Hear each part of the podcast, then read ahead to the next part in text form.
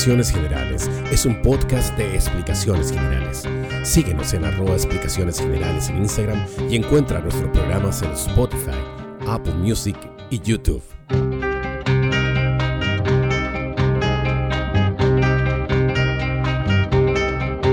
Bienvenidas y bienvenidos a un capítulo más de Conversaciones Generales, un podcast de explicaciones generales. En esta ocasión, eh, para ahondar más en un tema que habíamos dejado eh, atrás, trajimos a un invitado para ahondar en el tema de la identidad chilena. Porque ya lo habíamos tocado en unos capítulos atrás, pero en esta ocasión trajimos a un experto. tenemos, aquí junto a nosotros poeta popular, eh, cantor popular, payador, profesor mío, con un extenso repertorio, gaffiter también. Eh, tenemos a Gabriel Torres. Aplausos. Hola, mucho gusto, gracias por la invitación. ¿Cómo está Tocayo? Bien, bien, contento de participar de un programa eh, de, este tipo, donde las cosas se, se, desmenuzan, se conversan amenamente. Es parte de lo que le, gusta a uno, poder compartir con la gente. Y el conocimiento no, no es para guardarlo, es para compartirlo. Para compartirlo, claro. ¿Estuvo bien la, presentación? Eh, a veces sí, se usa el término payador ahí, o cantor popular. ¿Cuál es la forma correcta? Sí, es que hay payadores que no son cantores y hay cantores que no son payadores. El cantor popular se le, se le denomina a la persona que canta repertorios populares, folclóricas, qué sé yo, o no tan folclóricas, pero repertorios más o menos masivos, más o menos que la gente los reconoce. Por ejemplo, yo me identifico como cantor popular porque canté mucho tiempo en las micros. Entonces el canto popular está ahí. Pues. Hay canto popular de raíz folclórica, como cuecas, tonadas, canciones de Violeta Parra, en fin, y canto popular de raíz no tan folclórica, que sé yo, como canciones más rockeras, más de tipo nueva ola, o quizás el bolero, pero a la larga todo es folclore, pues, porque folklore, saber del pueblo, por lo tanto, que sea de la, de la raíz propia de un lugar, Sí, pero, pero es popular igual, porque se, se reconoce, la gente se reconoce en esas canciones. Claro. Voy a partir al tiro haciéndole la pregunta eh, que, tratamos en el capítulo, en unos capítulos anteriores. ¿Existe la identidad chilena? ¿Qué opina oh, usted de eso? sí, aquí uno puede dar opiniones, no puede dar certeza. Yo creo que existe, en mi opinión existe porque definamos qué es lo que es identidad. Pues, identidad, lo que nos identifica, así como tenemos un documento de identidad, ¿cierto? Un carnet, una cédula. Eh, hay, hay cosas que nos hacen distintos de los argentinos, de los peruanos, de los bolivianos, de los mexicanos, como también hay cosas que nos que nos hermanan, que nos igualan, compartiendo por el idioma. Pues. Somos, fuimos todos colonia española alguna vez, entonces, pero esas cosas que nos diferencian hacen la identidad. Por lo tanto, sí existe la identidad, en lo culinario, en lo geográfico, en lo político, en las ciencias sociales, existe la, identidad. Hay que saber hasta qué punto, digamos, es identitario, hasta qué punto es, eh, digamos, más eh, eufemismo, porque esto de el mito de la patria, de los patriotas, es verdad hasta cierto punto y hay un punto en que ya se pone un poco difusa la cosa y es más difícil saber si estamos cayendo en chauvinismo o, o si realmente estamos hablando de algo, de un valor que existe y que es tangible. Sobre todo pensando que, lo, que los que impusieron toda esa idea como de identidad también hay como intereses de fondo, algún... ¿Quiénes, son los que, los que dicen que, que es chileno y quién no es chileno también? Pues, como eh, es difícil como captar eso, estábamos hablando antes, como que es difícil captar esa como identidad, ¿no? Como, eh, es como un fluido, así como, como que es difícil categorizar. Claro, la identidad puede ser un traje a la medida, yo creo que lo, lo que nosotros identificamos, valga la redundancia, identificamos como identidad, fue un traje a la medida que se pretendió imponer y que hasta cierto punto se impuso en los años 80, cuando estábamos en dictadura, para otros no fue dictadura, fue gobierno militar, pero en esa época, eh, sobre todo en lo cultural, con la, cueca, con el traje de guaso y con otras cosas más, que eso sí es identidad, pero lo, que hay que hacer la, salvedad de que es identidad de un grupo, de un sector, y cuando uno quiere uniformar ya se entra a tener ciertos problemas porque no todo el mundo se identifica con, con tal o cual manifestación. Pero la identidad en el fondo no se impone, se construye. Entonces cuando se impone, una vez que esa imposición cesa, porque es imposible estar imponiendo constantemente, hay un momento en que las autoridades cambian, las personas mueren y van cambiando las generaciones y la identidad de esa que se impuso van quedando algunas cosas y otras no van quedando, se van perdiendo, se van reemplazando por otras, porque la identidad es dinámica también. Si bien hay ciertas cosas que permanecen, hay otras que cambian. Mm. Oiga, don Gabriel, ¿y de dónde mm, viene como su interés de, como por estos temas? ¿Cómo, partió en la paya también? De cabros chicos siempre tuve inquietud por saber de historia, por saber quiénes éramos. Yo era cabros chico y cuando íbamos al Cerro Santa Lucía, y yo veía la, piedra esa del extracto de la carta que le mandó Pedro de Valdivia al rey de España, o al virrey del Perú, no, me acuerdo de esa carta que está ahí, que, que es un extracto de, de una carta. Yo siempre pensaba, decía, ¿cómo le mandó esa carta a Pedro de Valdivia? ¿En qué sobra habrá echado esa carta? En una tremenda piedra. Años después, grandote, vine a cachar que, claro, que era un, un, extracto de la carta que la pusieron ahí a modo de, monumento. Yo pensaba que era una carta que se enviaba así las cartas antes, imagínate, cabros chicos. Habiendo los pica piedra. Claro, claro, ¿cómo sería el Cerro Santa Lucía antes? Y un día le pregunté a mi papá, porque yo veía esos jardines tan bonitos, veía el mirador Victoria que estaba arriba, ¿cierto? Ese, pequeño torreón con unos cañones. Y yo preguntaba a mi papá, bueno, si el Cerro Santa Lucía es tan antiguo, pero esto se ve nuevo, eh, eh, ¿qué, es lo que sería lo original del cerro? ¿Qué es lo que nunca se ha cambiado? mi papá me miró y me dijo, la tierra. Bueno, yo después ya adulto me di cuenta que, claro, habían puesto tierra de hoja, han renovado suelo para poner todos esos jardines. Sí, sí, obviamente hay una parte de tierra que está debajo de esa y la roca, el peñón, qué sé yo. Pues es original, pero bueno, fue Benjamín Bucuña Maquena quien le metió mucho mano ahí al, Sí, se llevó unas rocas de hecho para su casa. Tiene claro, removieron mucha tierra. Tiene esas, las rocas tacitas claro. para la casa. Y, bueno, dicen también que de que el cerro era Huelén, eh, un mito que se le ocurrió a él, digamos. No existen registros de los primeros cronistas de que los mapuches, los que habitaban esas tierras, le hayan llamado Huelén al cerro. Benjamín Vicuña, viene entrado el siglo XIX, cuando escribe su versión de la historia, le, pone que los habitantes originarios llamaban Huelén. Nunca lo sabremos, pero por lo menos hay gente que lo desmintió. Bueno, sea como sea, esa inquietud mía de la identidad de la historia viene desde siempre desde siempre. Siempre esa inquietud por aprender, por saber. Eh, cuando veía el río Mapoche, veía el empedrado en el lecho, yo pensaba, va, yo veía las calles adoquinadas. Cuando yo era chico había mucha calle adoquinada, todavía quedan, ¿eh? mucha calle adoquinada. Yo me quería en Quinta Normal mis primeros años. Entonces veía el lecho del río y yo le preguntaba a, mi mamá, ¿de dónde venía esa agua? Bueno, y mi mamá me decía que el agua del alcantarillado se iba por ahí, por eso el agua era tan, tan, tan cochina. Pero yo no sabía que era portugués, yo pensé que la gente iba, porque donde yo vivía, cuando muy chico, no teníamos ducha, teníamos, nos teníamos que lavar con agua de balde, había que buscar agua afuera, unos, unos lavamanos comunitarios, era bien precario cuando yo vi mi primera infancia, después ya tuvimos Calefón, tuvimos eh, casa propia, pero mis primeros años, hasta los cinco años antes de entrar a la escuela, yo, a todo esto yo no hice kinder, así que hasta los cinco años yo no fui a la escuela. Claro. Directa primero. Entonces tenía esa idea de que uno se lavaba y el agua había que botarla de alguna parte. Yo pensé que la gente iba y con lavatorios botaba el agua al río. Eso es más que nada yo. Mira.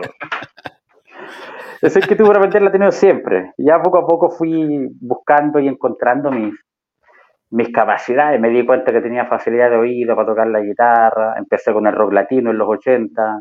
De a poco fui evolucionando hacia la parte más folclórica. Y fueron etapas, pues el año 90, 91, 92 descubro a los payadores y me flipé, me volví loco. En la radio Umbral de esa época escuché un encuentro de ah. payadores y dije, oh, esto es lo que yo quiero hacer.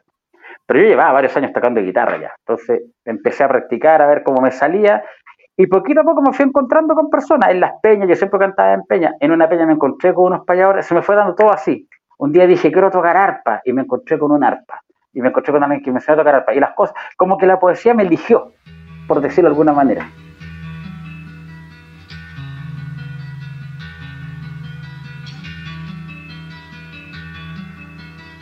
Tenemos la grata labor de saludarles una vez más a nombre de todos los trabajadores de nuestra emisora, Radio Umbral.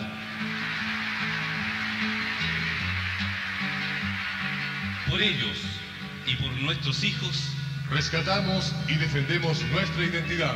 por ellos y nuestros hijos, desde el 95.3 del dial de la frecuencia modulada, seguiremos defendiendo nuestra identidad.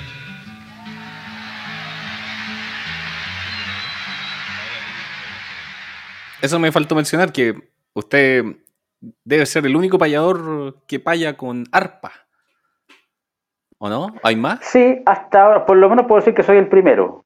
No sé si Ah, el único, pero el primero, porque si bien es cierto, hay otros payadores arpistas y mejores arpistas que yo, como José Pablo Catalán, un tremendo arpista y payador, pero José Pablo Catalán dejó de payar hace un tiempo atrás, se dedicó solo al canto campesino. No se sentía cómodo payando, llegó un momento en que vio que no lo estaba pasando bien en el escenario, porque improvisar el canto es- tiene su complejidad. Y él Sí. dijo, no, yo no voy a payar más. Y si bien es cierto, un gran arpista, un gran cultor de la guitarra traspuesta y del canto, dejó de payar. Y yo, yo aspiraba a que José Pablo Catalán payara con arpa algún día, y no se dio. Con Santito Rubio, que en paz descanse, teníamos un desafío, que íbamos a payar con arpa, pero a Santos se le ocurrió morirse. sí, lamentable. ¿Y es, y es más complejo payar con arpa? O sea, ¿se ve más Para complejo? mí, igual Yo- que, para mí igual que la guitarra, nomás. es que claro, para payar, bueno, partamos por la base que la palabra paya, todavía hay una polémica, dicen unos que es del quechua, otros que es de la aymara, pero bueno, es de las de los pueblos originarios del norte nuestro, sur del Perú, eh, de los pueblos altiplánicos, por decirlo de alguna manera. Y la palabra paya significa dos o par. Por lo tanto, Mm. aquí le llamamos paya y en Argentina se llama payada, en Uruguay payada, en la Patagonia se llama payada, en el sur de Brasil también le llaman payada y payadores. Y consiste en cantar improvisado en diálogo. La paya es de a dos, por eso paya dos o payada, de, de a dos. La- los versos sueltos no son payas, no son payas. Si yo me pongo aquí a decir Mm. versos aprendidos de memoria, no son payas. Yo no me sé una paya, yo no escribo una paya, las payas no están escritas. La paya es la dinámica de dialogar en verso con otro y la dinámica que ahí se produce el diálogo, eso es la paya o la payada. Pero cada verso en sí mismo, cada rima en sí misma no es una paya. Oh, qué buena. Claro, tiene que tener ahí el factor de, de versus. De, como de combate ahí. Versos y versus, versus en. Versus, versus en versus, claro. Qué en, la- en el Caribe, en Cuba, por ejemplo, le llaman repentismo. Y los cultores de este arte son repentistas. ¿Por qué? Porque se canta repentino. De repente se empieza a improvisar, se empieza a cantar y ese verso que se cantó no existía. Entonces es un arte que nace y muere en el momento. Y después no vuelves a escuchar, aunque vuelves a escuchar después algunas palabras repetidas, alguna historia repetida. Pero tal cual como se dijo, como se hizo, en ese momento se improvisó, nunca más. A no ser que se grabe. Claro, claro. Pero no, dicen como que no se escriben, se aprenden de memoria. No, tampoco se van de memoria, se improvisa. Ah, ah, son las décimas las que decían eso. Las que. Lo que pasa es que la décima es una forma estrófica, es una estrofa de 10 líneas donde rima, ¿cierto? El 1 con el 4, 5, 2 con 3, 6 con 7 y 10 y 8 con 9. Esa es la, la décima espinela. Pero la paya se puede hacer en décimas, se puede hacer en cuartetas, o en coplas. Mm, Cuarteta porque tiene cuatro líneas. claro. Si rima solamente la 2 con la 4, a ver ¿Mm? aquí, la 2 con la 4, al rimar la 2 se puede llamar copla. La copla es una estrofa de cuatro líneas, solo rima la 2 con la 4. Y la 1 y 3 no necesariamente van a rimar. Y hay varios Perfecto. tipos de copla. La copla de la seguidilla, que es de 7 y 5 sílabas, 7 y 5. Los de 5 van, van rimando. Los versos impares, o sea, el 1, el 3 tienen 7 sílabas, y el 2 y el 4 tienen 5. Tan tarararara, parararara, tarararara, tarararara, tarararara y sí, tarararara, esos van, van rimando los versos pares. Y eso en una métrica de 7 y 5 sílabas. Y la cuarteta o la décima es octosílaba cada línea. Pero Claro. son 8 sílabas métricas, no literales. Son sonidos, son 8 golpes de voz. O sea, después del Mm. último acento se cuenta una sílaba más. Pararara, pararara. Tararara, taratán. Tararara, taratara. Taratara, taratán. Que dicen que es como hablan los chilenos, ¿o no? Como en En octosílabos. general, los, los, los iberoamericanos hablamos en octosílabos. Y acá en Chile tenemos una cultura del octosílabo que esto lo hemos visto también cuando estuvimos en el diplomado con, con Felipe y los demás compañeros y las chiquillas que estuvieron en ese curso donde tú estuviste. Eh, hay muchas frases publicitarias que están en octosílabo y los publicistas que han elegido esa frase saben de esto. Saben que el Mm. octosílabo es una frase natural, porque es, como dicen los eruditos, es el ritmo de un suspiro. Esa frase de octosílabo también, es el ritmo de un suspiro. Porque Claro. tú dices un octosílabo sin respirar. Mira, los los eslogan publicitarios de los que te hablaba. Toda la magia del sur. Ocho sílabas. Claro. Porque la vida es ahora. Una tarjeta de crédito muy famosa tenía ese eslogan. Entonces, la marca y el subtítulo, un octosílabo. Una marca de pinturas muy famosa. Pinturas valorizan lo que pintan. Claro. Hay un diario, diariamente necesario. Mm, No lo vamos a nombrar porque si se estuvieran poniendo les podemos hacer publicidad, pero hay un diario muy Aquí no famoso. se pone nadie en realidad. Claro.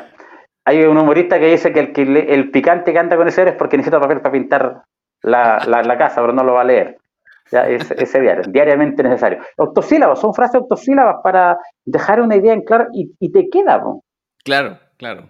Esa es la Porque la- esto es poesía popular y se le llamó popular porque quedó en el pueblo porque era un pueblo que no era letrado, por lo tanto la tradición se transmitía en forma oral y era mucho más fácil memorizar un octosílabo que un endecasílabo.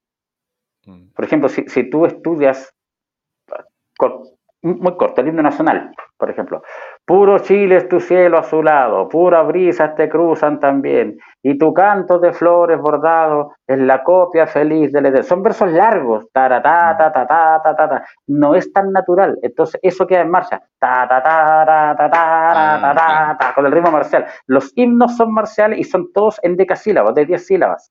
mm, claro. Eh, la, la octava real, por ejemplo, cuando Alonso Ercilla escribe la araucana en octavas reales, la octava real tiene ocho líneas, pero cada línea tiene 11 sílabas métricas. Wow. Entonces es muy largo. Chile Claro. fértil, provincia señalada, casi te caes en aire. En la Claro. región antártica famosa, de remotas naciones respetadas, por fuerte, principal y poderosa. La gente que produce es tan granada, tan soberbia, gallarda, belicosa, que no ha sido por rey jamás regida, ni a extranjero dominio sometida. Es muy lindo, pero es muy largo de memorizar. Claro. Entonces, esa recitar. poesía de, claro, de metro largo quedó como poesía culta, el soneto también. Mm, Son versos largos de 10, de 11 sílabas, y entonces es muy difícil memorizar eso para la, la persona que no escribe o que no lee. Entonces, esta otra poesía que era de metro más corto quedó catalogada como poesía popular, que no por eso vale menos. O sea, el gran Lope de Vega también escribió soneto y escribió décimas, octosílabas. Pero el octosílabo fue el que llegó a América con los poetas, con los soldados, con los frailes, con, con la, la- la gente que, que trabajó con, con- con el pueblo, con los indígenas, con los mestizos. Entonces eso fue quedando, fue quedando y es aquí la cultura criolla mestiza que tenemos. De, de eso mismo estábamos hablando antes del. Y, y era como la, la conclusión que sacábamos antes del, de, de esta cultura mestiza y charquicanada, como de mezcolanza. eh, pensando en, en- que llegaron quizás de los españoles, se mezcló con otra cosa y, y de ahí salió como un poco esto. eh, ¿Qué opina sobre esa teoría del, del charquicán como, como identidad o como cultura?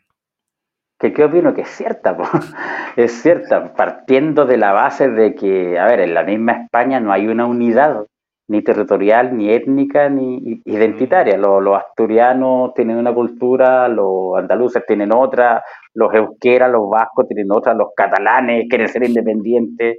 Hay- la misma península ibérica en sí tiene dos países. Claro. Portugal y España. Entonces par- partamos de ahí, que eran reinos nomás, y la unificación llegó ya casi después del Renacimiento, Mm, o durante el Renacimiento, en algún momento con la época de los descubrimientos, en fin. Entonces, imagínate acá este tremendo continente, eh, era muy bonito el sueño de, Bolívar, solo que era imposible, era impracticable. ¿Cómo, cómo sin tecnología, sin otro medio de transporte más que el caballo, que era lo más rápido que había en esa época, cómo unes un tremendo territorio, cómo unificas criterios, cómo resuelven los problemas de una comunidad que vive en la montaña versus otro que vive a orilla del mar, o otros que viven en valles intermedios, imposible. Entonces, eso da origen a la cultura. También piensa que si los españoles llegaron con su cultura, con su religión, con su idioma, Y hoy en día uno ni siquiera hay que viajar. Tenemos aquí mismo, estamos llenos de extranjeros, de peruanos, de venezolanos, de colombianos. Escúchalos hablar. Mm. Y que ellos nos escuchen hablar a, nosotros. Con cuea nos entendemos, porque los modismos son identitarios. Los modismos, hasta los garabatos, hasta las chuchas son identitarias. Claro.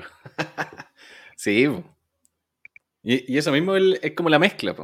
O sea, si, tenemos todo eso pasando, quizás ahora más que nunca somos una mezcla de, todo eso que está pasando. Claro, estamos más globalizados que nunca. Claro. Y hay que entender que los idiomas son vivos. Eh, todas las lenguas romances de las que viene el francés, el español, incluso el inglés, todas las, lenguas más habladas en Occidente vienen del romance, o sea, del latín, y el latín vulgar, el latín mal hablado porque en la medida que los soldados romanos se alejaban más del imperio y colonizaban otros lugares, iban deformando su forma de hablar, porque era, lo natural, porque así funciona el ser humano. Como el juego del teléfono, claro. Claro, no es ni bueno ni malo, es así nomás, porque así es la gente, así es el hombre, así es la raza humana. Y la, la geografía me imagino que igual cumple como un, rol ahí, por si estamos como más alejados que, o sea, de los españoles que llegaban acá tenían que darse la vuelta aún más larga. Entonces pareciera que geográficamente igual influye la identidad, ¿o no? Sí, la identidad te la hace mucho la geografía, el paisaje, y eso también lo hace la alimentación.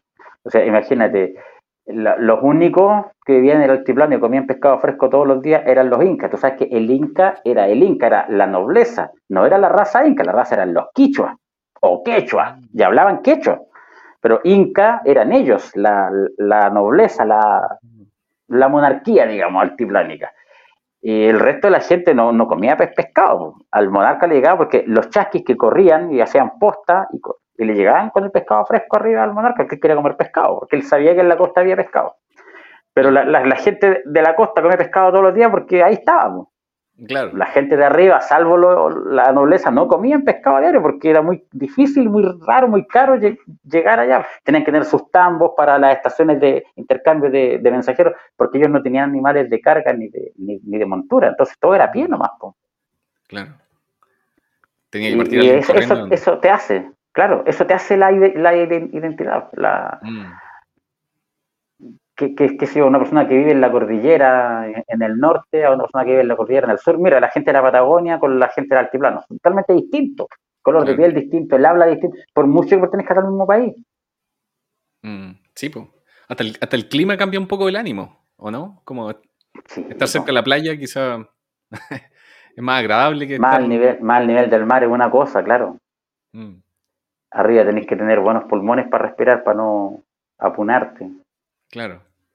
Bueno, y pensando que Chile ahí tiene un, un cóctel de, climas.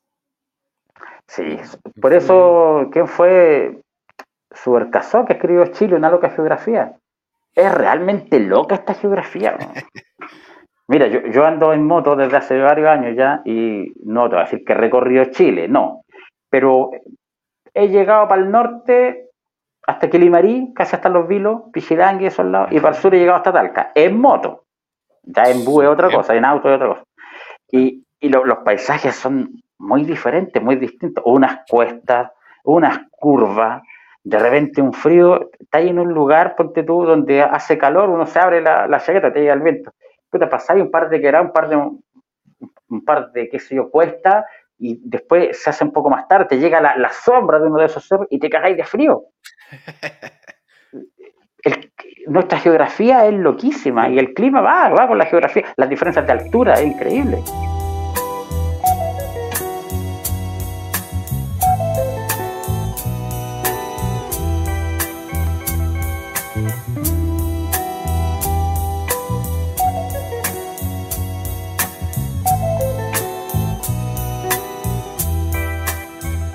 Estamos junto a Gabriel Torres, acá en Conversaciones Generales. Eh, le quiero volver un poco a lo de las payas, porque yo admiro un montón eh, a los cantores populares, pero sobre todo yo lo he visto actuar a usted y, admiro un montón esa como velocidad mental para ir armando en el momento eh, rima y, incluso décima, y a la vez tocar el arpa eh, o la guitarra. ¿De dónde sale esa como chispeza? Hay como una adrenalina cuando uno los ve en vivo, eh, esto es como contrapunto. No sé, hay entrenamiento ahí.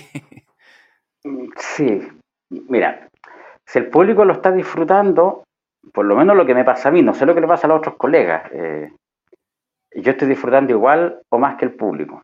Eh, esto es malabarismo del lenguaje, por definirlo de alguna forma, ¿ya? Para que se entienda. Tú vas en vehículo o en locomoción colectiva, vas por una calle cualquiera, te toca un semáforo en rojo y sale un tipo a hacer malabarismo con cuchillas, con antorchas, con pelotitas, con clavas, y tú ves que el tipo las tira para arriba y, hace una finta, otros que además con un balón de fútbol en la cabeza van cabeceando y además haciendo malabarismo, otro tipo en monociclo haciendo malabarismo, entonces, ¿cómo lo hace? El tipo ha ensayado muchas horas y para él eso es una forma de entretenerse y de ganarse la, vida y tú lo ves y le das una, moneda o más de una moneda, un billete, que, sea, porque te causa una impresión, te causa un impacto. Eso es arte. Lo que el tipo está haciendo es malabarismo con elementos, malabarismo físico, kinestésico, es de, movimiento. Hay memoria kinestésica, hay eh, cuánto pesa cada pelota, el tipo sabe cuán fuerte tiene que tirarla o cuán no tan fuerte, eh, cuánto desviarse para la izquierda, para la derecha, para que no se le caigan, en fin. Con esto es lo mismo, pero es malabarismo con la lengua, con el lenguaje. Primero está el concepto de la rima, que la rima es igualdad de sonido. Entonces sabemos que si tengo que terminar diciendo, por ejemplo, eh, eh, una reina en un castillo, por decirte algo. Yo sé que tengo que terminar diciendo una reina en un castillo. Entonces yo ya sé que voy a rimar con pillo, con brillo, con ladrillo, con chiquillo, eh, pero eso apenas me dan la frase con la que yo, yo ya estoy construyendo en la cabeza y es igual que un espejo. Uno construye al revés. Lo último que vas a decir es lo primero que piensas. y lo primero que dices es lo último que piensas. Es como un espejo. Oh, Entonces, por ejemplo, a ver, dame un pie forzado, dame una frase a ver si puedo construir una décima improvisada en el momento. A ver, dame una frase cualquiera. Em, milagrosa la Virgen va caminando.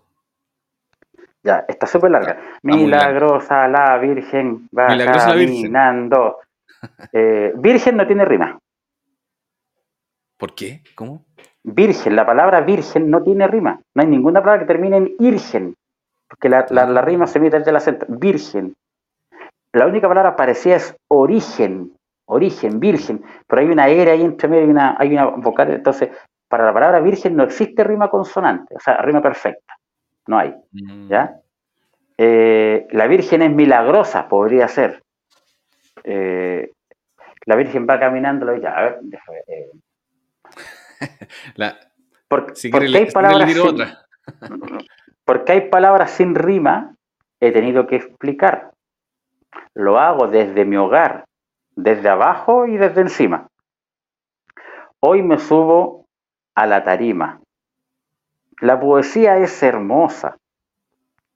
Y he de explicarte una cosa. De celestial voz de mando, por ahí va caminando esa Virgen milagrosa.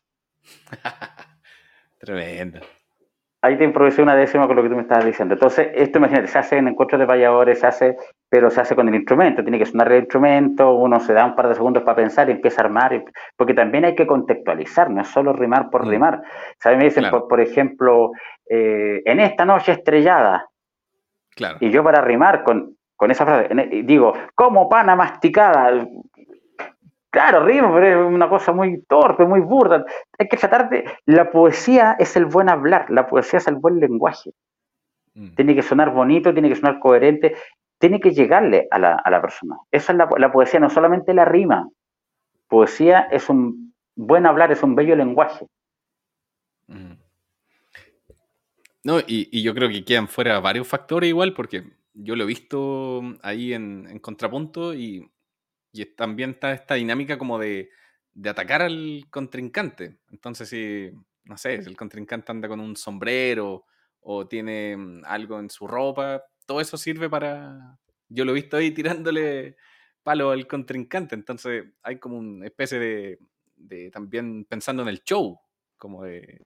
claro, es que es un espectáculo, es un espectáculo, la, la paya es y debe ser un espectáculo. Porque esto de la poesía popular o del canto a los poetas, el canto a los poetas es este género, ¿cierto? De cantar décimas. con entonaciones tradicionales. Es el canto de los poetas a grosso modo, es, mucho más complejo que eso, pero para que se entienda. Es cantar con estas entonaciones que son un poquito plañideras, a veces suenan un poquito lastimeras, muy lloronas.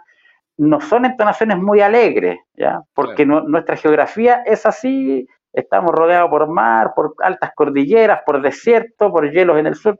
Somos un país que sus melodías tradicionales, ancestrales, que tienen más años que la República, estamos hablando de hace más de 200 años atrás, estas melodías quedaron acá y quedaron con, ese sabor, con esos toques. Nuestra identidad, nuestra idiosincrasia musical más arcaica es plañidera. Hay, pocas canciones alegres, en general es como tiende a ser más, más reposadita, más lentita. Mm, mm. Y cantar con eso, evocando a los ancestros, hay que hacer un mensaje que sea más o menos entretenido. Si tú cantas una cosa muy triste con esas melodías, te aseguro que todos van a poner a llorar. O si estáis cantando una cuestión fome durante más de media hora, más de la mitad del público se va a parar y se va a ir. Claro.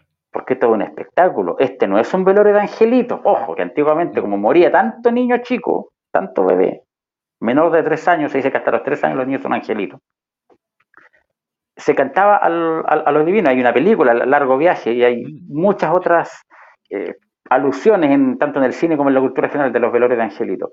Mm. Eh, se cantaba porque eso cumplía una necesidad. Hoy día no existe el velorio de Angelito porque hoy día muere muy poco niño en esas condiciones insalubres que existían, ¿cierto? Hasta mediados del siglo XX existían esas condiciones. Entonces, el velorio de Angelito dejó de ser una, necesidad. Al niño le ponían alita, le ponían una túnica blanca, lo sentaban en una silla y la silla la ponían encima de una mesa, se le cantaba. Al niño muerto, era un poquito macabro eso, pero cumplía una necesidad cultural. Hoy en día eso ya no, no existe, pero el canto queda, los versos existen todavía. El tipo de canto existe, lo que no existe es el ritual de cantarle al bebé en esas condiciones, pero sí el canto queda. Pero eso no es un espectáculo, es una manifestación íntima de una familia, de un lugar, o cuando se le canta a la Virgen del Carmen, o cuando se hacen las novenas de canto a lo divino, que es cantar la historia sagrada en décima, y eso lo hacen los cantores a lo divino, que en general no improvisan. Entonces, ese canto es un canto ritual de canto a lo poeta, y está bien que así sea. Lo que no es y lo que no debe ser es un espectáculo. Al, al revés de la paya, que la paya sí tiene que ser un espectáculo. Por lo tanto, la paya se aplaude, eh, se lleva al escenario, ojo que es otra cosa, cuando uno toma una manifestación cultural vernácula, eh, verdadera, digamos, y la saca de, una comunidad y la lleva al escenario, ya no estás haciendo una tradición, estás haciendo un espectáculo basado en una tradición.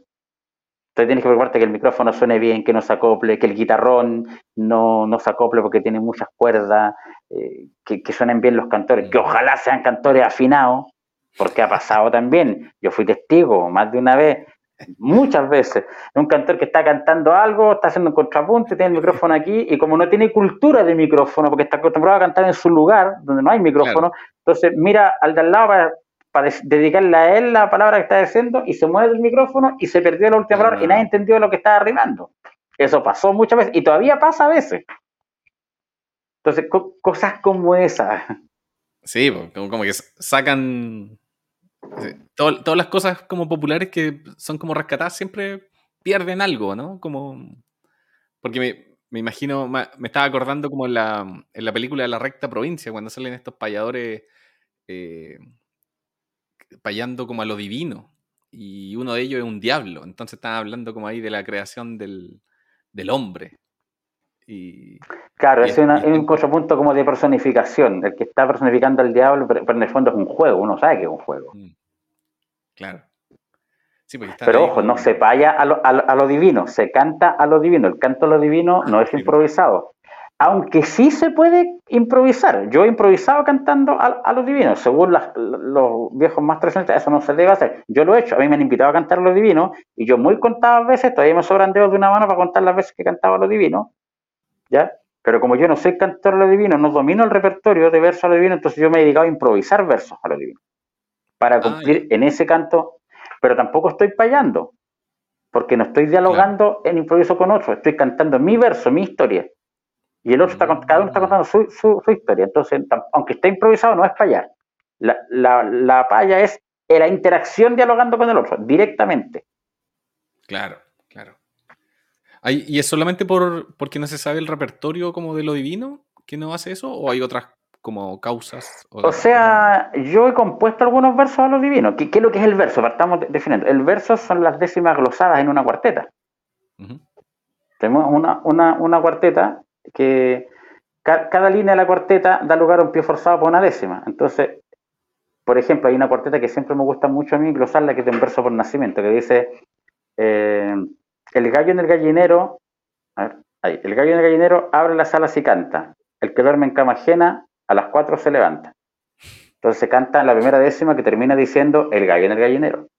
Claro. La segunda décima termina diciendo, abre las alas y canta. La tercera décima termina con el pie forzado, el que duerme en cama ajena. Y la cuarta décima termina con a las cuatro se levanta. Y luego una, una décima de despedida. Y están las cinco décimas. Ese es el verso, la cuarteta con las cinco décimas. Ese es el verso. Cuando uno habla de un verso, habla de toda esa composición. Son cinco décimas. Cinco décimas, claro. Son 50 líneas octosílabas. Wow. Entonces, e- ese es el verso a lo divino. Yo no, no soy cantor a lo divino, nunca me dediqué a cantar lo divino. Respeto mucho a los cantores que Mm. lo hacen. Lo que sí he aprendido bastante de los cantores a lo divino, porque en ese canto hay un reservorio importante de entonaciones, de formas de tocar.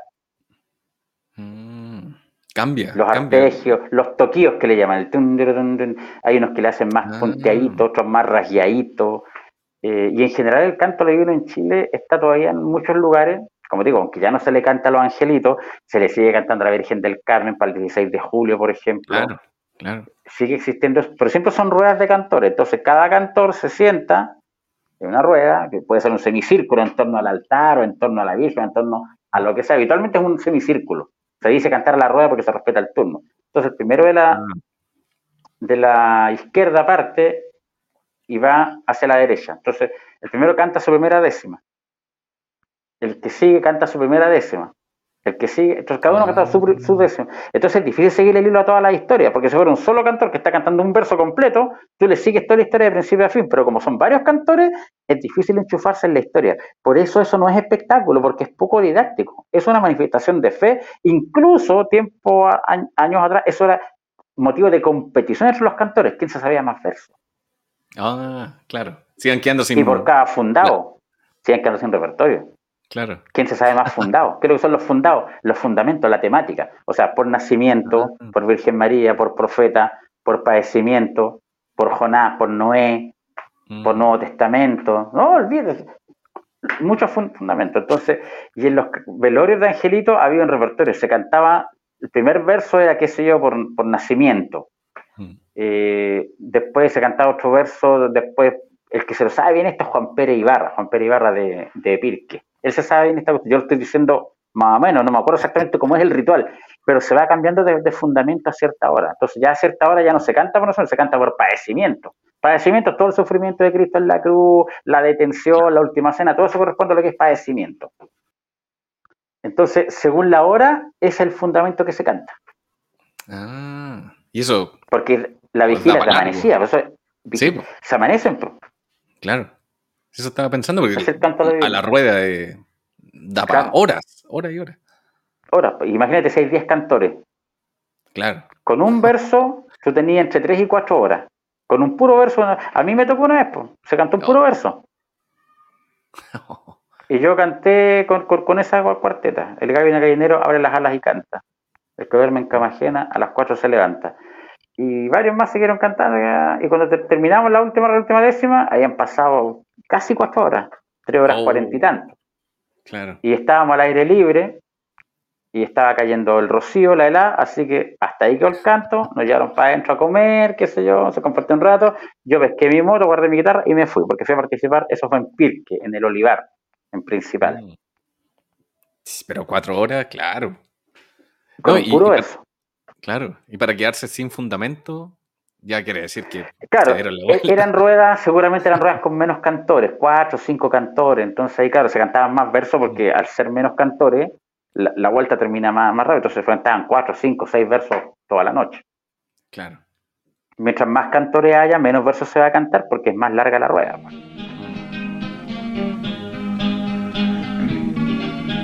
No sale el angelito.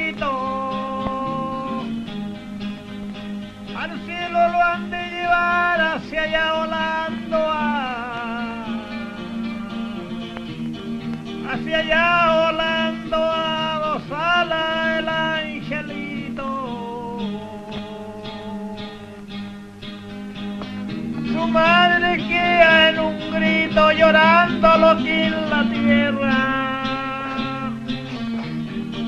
La muerte lo desconsuela al hijo de sus entrañas. Que lo alumbre en la mañana y en la tarde la ingervuela. Me gustaba lo que decía de mm, sobre el sobre la como la melancolía que hay como en, en todas las canciones eh, porque yo me he dado cuenta escuchando uno escucha cualquier canción del folclore y siempre queda como un gustito como a, a melancolía a tristeza como quizás se podría decir que parte de la identidad chilena es, como esa no como, como andar medio triste me, quedé como con esa con esa idea que, mencionaba antes Sí, nuestra música más tradicional tiene esa impronta. Ahora, no obstante, no obstante, es hasta cierto punto nomás. ¿Por qué?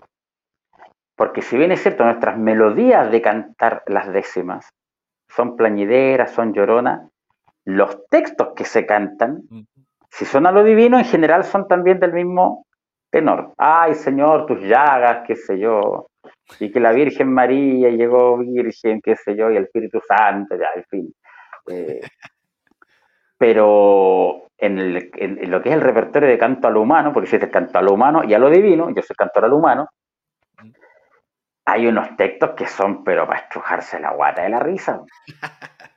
Entonces, existen muchos fundamentos. Claro, existe. Hay un cassette, cállate un cassette, weón, de los años 90 que salió en el sello que se llama Picardía Chilena. Y ahí aparece un Sí. verso a lo poeta cantado. Mm. Eh, el canto a los poetas es este canto, con guitarrón o con guitarra traspuesta, con estas entonaciones, pero hay mucho texto picaresco y hay mucho texto que enseña mucho. Por ejemplo, ah, te hablaba de los fundamentos, ¿cierto? El fundamento o fundado en la temática. Entonces, en el canto, así como en el canto levino está el por nacimiento, Claro. por, por Reyes Magos, por profetas, por Noé, por, por padecimiento, por Apocalipsis, que a veces le llamaban por Apocalipsis por por. Tren del Cielo, sí, por Genoveva. Genoveva antiguamente se consideraba también como parte de la, de la Biblia. Hay un libro que se llama Genoveva de, de Brabantes. Muchos cantores antiguos de la época que recopilaba la Violeta Parra, en los años 50, habían cantores que cantaban por Genoveva. Y también por Carlo Magno, porque como Carlo Magno fue el que, el que generó el Estado Vaticano, y se declaró protector de la cristiandad del imperio, el sacro imperio romano de la época, ahí hay un tema, un fundamento de que se habla, aunque, aunque Carlos Magno, digamos, era un rey y era, tenía historias, digamos, de- de romances caballerescos, pero el hecho de que él le haya dado la calidad de Estado Vaticano y haya generado que la Iglesia Católica se estableciera ahí con propiedad sobre, la, sobre el territorio, eso le da un carácter, digamos, de repertorio a lo divino a los versos por Carlos Magno. Interpretaciones de los viejos de la época, Claro, sí, pues. pero era, era, era por, por esa razón. Eso, el cristianismo llegando ahí a los lugares más apartados y mezclándose como con lo popular. Claro. Claro. Entonces los versos por Carlos Magno muchos los consideraban a lo divino. En fin, por esa razón, porque les dio, digamos, el Estado Vaticano a la Iglesia. Claro. Eh, pero en el canto a lo, divi- a lo humano, propiamente tal, que es lo que yo manejo, he hablado más de media hora de canto a lo divino, que es lo que yo menos manejo, lo conozco, lo conozco, lo, lo respeto, pero no lo manejo. Tengo muy poco repertorio a lo, a lo divino. Pero el canto lo humano, que es lo que yo... mencionado. Sí, pero es que es casi igual que el canto lo humano, solo que cambia el contenido nomás. Ah, ya. Y el canto humano. Las que- entonaciones. El canto lo humano están los versos por amor, que es el fundado más común, por desengaño, Mm. y a mí el que más me gusta, por travesura. Porque por travesura tiene muchas, tiene muchas variantes. Está por el mundo al revés, por ejemplo. Bueno. Está por apellidos y nombres. Ahí se juega con los nombres y con los apellidos. Tú sabes que hay apellidos que dan para mucho. Nombres de vida, paz, guerra, flores. Hay, Claro. hay muchos nombres y apellidos que dan para jugar. Entonces son puros juegos de palabras, malabarismos del lenguaje. Sí. Está, está también, pues, amor al revés, amor de, de desengaño. Hay versos por cuero repartido. ¿Cuál es ese? ¿Por cuero El repartido? cuero repartido, cuero repartido o cuerpo repartido, en que uno va dejando parte de su cuerpo en distintos lugares. Es, es- es como por geografía y por partes del cuerpo humano, es como por anatomía humana y geografía al mismo tiempo.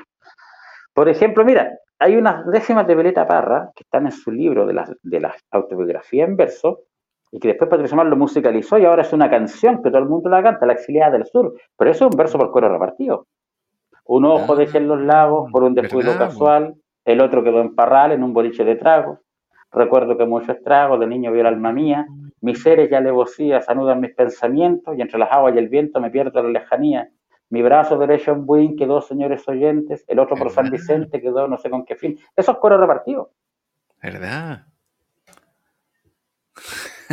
Ahí da para echar a volar la imaginación, así como. Me imagino que tiene un montón de. Yo, yo creo que ahí la gracia es esa, ¿no? Como el. Claro, se, se presta, para, se presta para, para, para bueno. jugar con eso. Mira, yo hace poco participé en una actividad del INDH donde nos pidieron nombrar a todas las víctimas de violencia política del Estado con resultado de muerte y o desaparición. Y son más de 2.500 nombres. Y participamos seis poetas en eso. Y creamos la- las décimas con, con los nombres de las víctimas. Ese trabajo te lo voy a mandar después por WhatsApp. No, si- y ahí si se compusieron. ¿Lo escuchaste Eran como- entero? No, eran como más de cuatro horas. Son, creo que 500 y tantas décimas. Sí. Bueno, ahí al principio aparece un verso por cuero repartido Mm, con ese significado. Fíjate que te hablé del cuero re- repartido jugando con lugares y aquí hay un cuero Claro. repartido que es muy sentido porque te habla de eh, la- las manos en pisagua, los pies en colonia dignidad. eh, se juega con, con- con eso, pero con esa te- temática. Entonces, si, si- si te Mm. fijas, eh, se puede jugar, pero también se puede hablar en serio con el mismo fundamento. mm, claro, ¿verdad? Qué buena. Ese verso Bien. lo compuso José Luis Suárez. Y el otro verso que cantamos, el del final, que es el Lo que haré con una bala, ese verso lo compuse yo, que es Mm, pescar una bala, desarmarla y hacer con la vaina un trago. Con los minerales del proyectil, con el cobre, con el bronce mejorar la minería, eh, con la pólvora hacer una chupilca del diablo, y con el fulminante hacer fuegos artificiales. Qué buena. Qué buena. ¿Y ese, cuál sería como el. ¿Tiene un nombre como ese fundamento? Claro, ahí, ahí digamos que voy a hacer ponderación. Ponderación es la exageración. Porque antiguamente se hablaba de ponderar, porque ponderar en- técnicamente significa como equilibrar. Entonces cuando alguien hablaba de algo muy exagerado, decía, él, pues más ponderadito. po". Entonces se, se hablaba justamente de la ponderación como la exageración. Claro.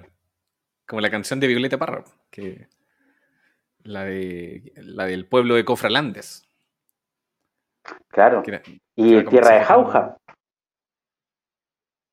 Tierra de Jauja lo, lo canta Ángel Parra. La Ah, última vez me dice, hay un estero de vino, hay un estero de vino que atraviesa la ciudad. Y son de harina tostada los arenales que vimos. claro. Los que pasan por camino dicen, aquí está lo bueno. Y se atracan sin recelo el poder que los anima. Agarran vino y arena, se ponen a hacer pihuelo.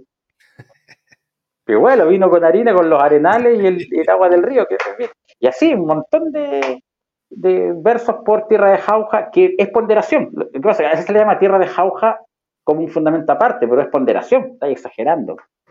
Ah, Y ese Tierra de verso, lo que haré con una bala, es ponderación. Tierra de jauja le llamaban porque era la mitología de la ciudad de los Césares, o la ciudad del Dorado, que los españoles buscaban esa ciudad llena de oro, que eran los Claro. cuentos que lo- los, los nativos de Manus se van a correr para que los españoles se fueran de sus tierras a buscar oro para otro lado.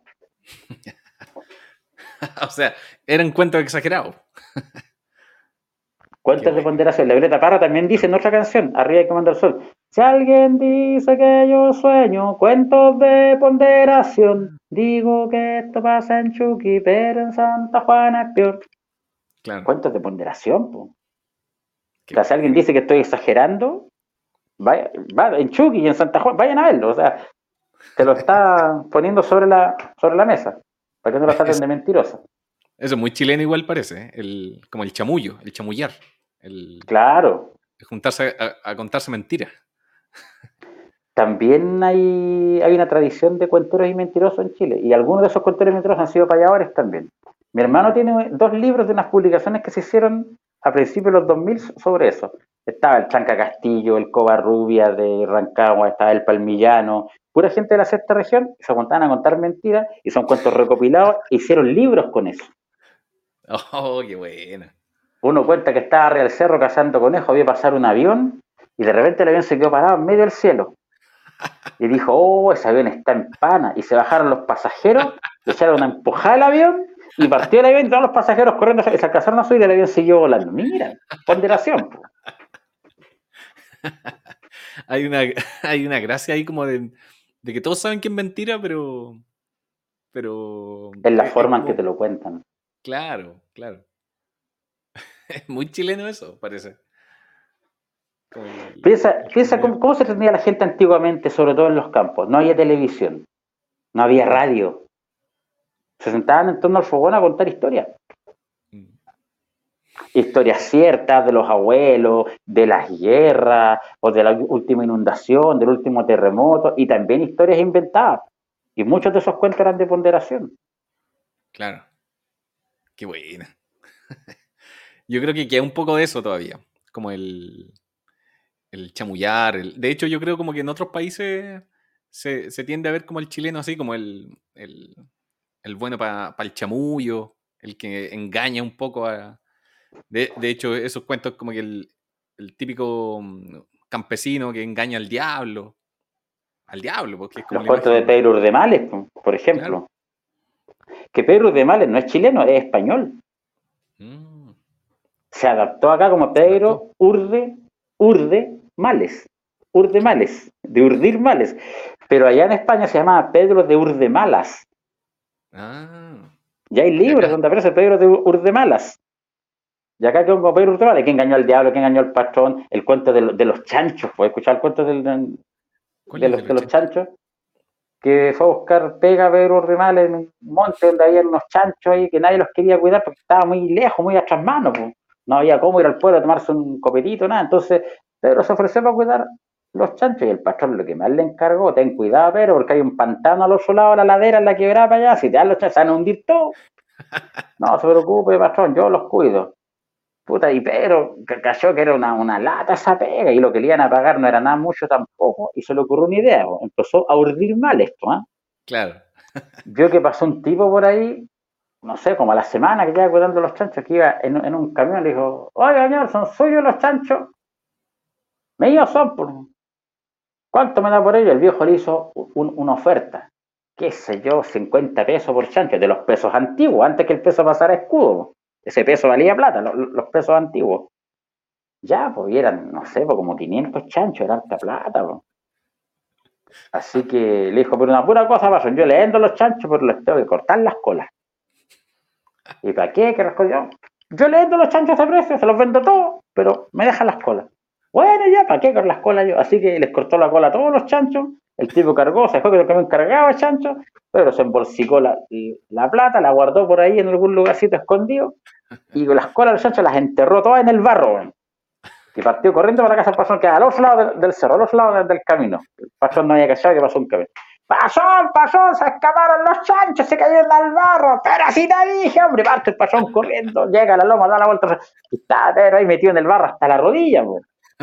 Mire, pasón, se ven las puras colas. Pero ya te sacan los pobres. Y pescaba las colas y las tiraba como que. ¡Ah! ¡Se cortan las colas, pasón! ¡No es! Lo echó cagando el patrón. Pues se fue con todo el billete que le. Cuentos como ese se, se contaban. bueno. pues. ¿No lo No lo conocía, conocía ese? ese. No, está muy bueno. Y el del herrero y el diablo lo conocí. No, ¿cuál es ese? Un herrero quería ser el mejor herrero del mundo.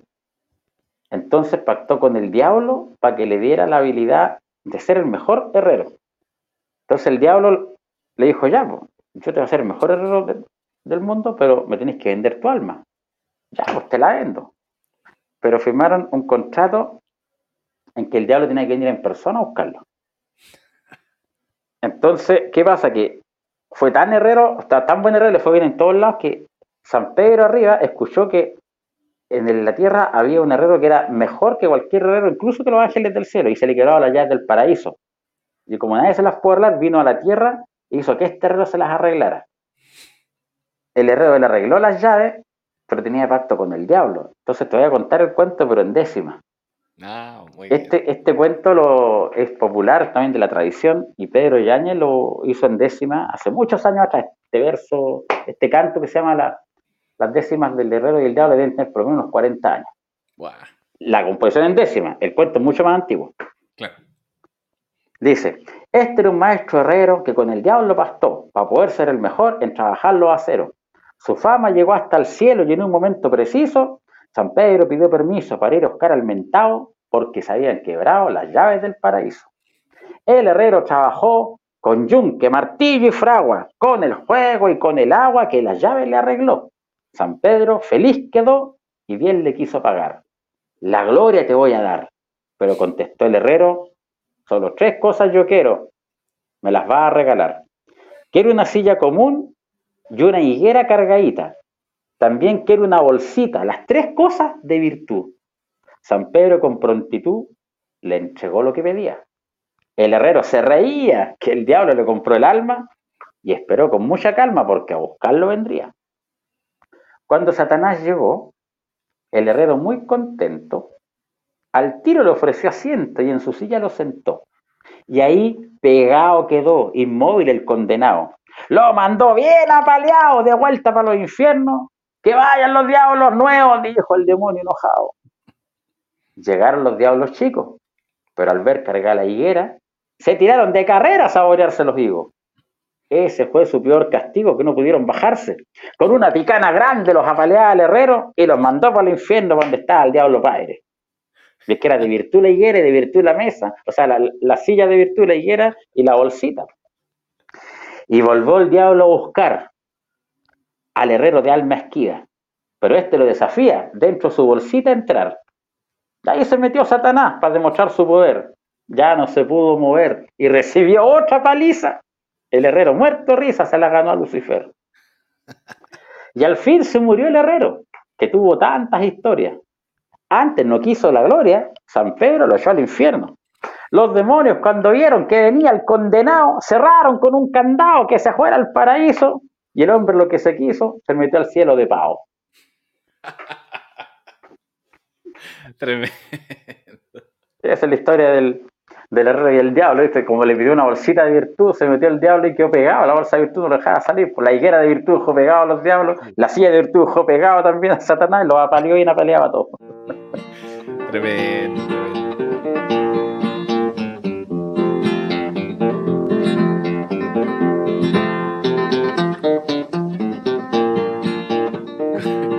ese cuento yo creo que ya damos por, vamos cerrando el, el boliche. Bueno, ese cuento yo creo que contesta un poco a tu pregunta con la que iniciamos el podcast. ¿Existe identidad chilena? Claro que existe. Lo que pasa es que está media escondida, está, está media tapada. Está media tapada con cemento, media tapada con tierra. Eh, los árboles no dejan ver el bosque. Existe, sí, hay. Hay que buscarla porque está medio escondida. Bonita moraleja. De repente no- nos despistamos y embobamos con, otra, con otras cosas de repente. Y, y como dice usted, no, no vemos ahí la, la verdadera identidad o quizás no la queremos ver también. A veces está tan cerca que no la vemos. po. A veces hay que alejarse un poco para poder ver en perspectiva. Muchas gracias, don Gabriel. Un gusto eh, que haya venido aquí a este espacio que hablamos de dibujo, pero también de, de otras cosas. Ya, pues, cuando quiera nomás, pues, mijo, cuando se lo ofrezca. Que no sea tan seguido.